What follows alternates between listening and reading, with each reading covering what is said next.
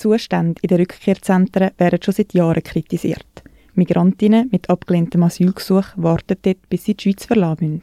Die Berner Kantonsregierung hat darum die Nationale Kommission zur Verhütung von Folter beauftragt, genau die Zustände zu untersuchen. Der Bericht, der gestern veröffentlicht wurde, macht klar, die Lebensbedingungen für Familien mit Kind sind mangelhaft. Dass das Problem aber nicht nur der Kanton Bern betrifft, das sagt Jenny Steiner.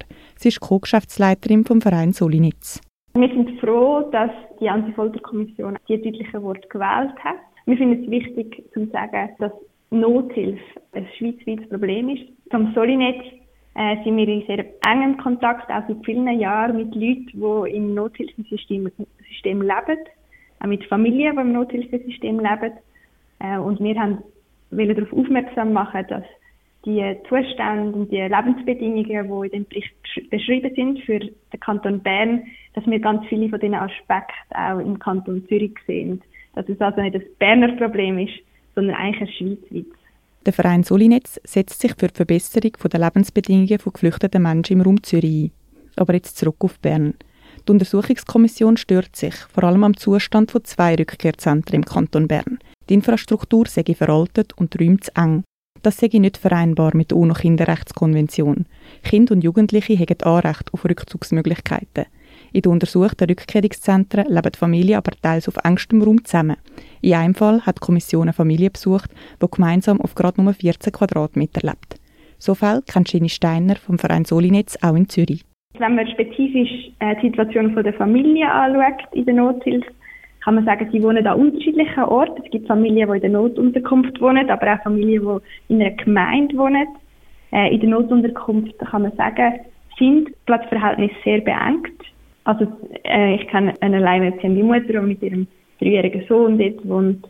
Dort füllt das Bett eigentlich fast den ganzen äh, Raum aus. Oder dort hat keinen Platz mehr für, für, einen, für einen Tisch oder etwas. es gibt einfach noch den Quadratmeter Boden und dann das Bett. Die Sicherheitsdirektion vom Kanton Zürich hat auf Anfrage bis Redaktionsschluss keine Stellungnahme abgeben Der Verein Solinetz kritisiert aber nicht nur die Infrastruktur der Unterkünfte, sie fordert vom Kanton auch in anderen Bereichen klare Massnahmen. Dass es ja Unterschiede gibt, wie die Nothilfe in den verschiedenen Kantonen aussieht, zeigt ja dass es Spielraum gibt. Wir fordern einerseits eigentlich grundsätzlich, dass das Nothilfesystem abgeschafft wird. Äh, wir weisen darauf hin, dass es das erst seit mehr als zehn Jahren gibt. Wir fordern, dass die immer wiederholten Verhaftungen von Personen, einfach weil sie sich da in der Schweiz aufhalten, nicht mehr gemacht wird. Gerade im Kanton Zürich ist es so, dass Leute sehr oft verhaftet werden wegen dem Delikt vom rechtswidrigen Aufenthalt. Und das führt zu extrem großem Stress. Das führt dazu, dass die Leute hohe Bussen- und Geldstrafen bekommen, die sie dann wiederum mit dem sehr tiefen Nothilfegeld bezahlen, was ja eigentlich das Ding von der Unmöglichkeit ist und so die Armut und Prekarität noch verschärft.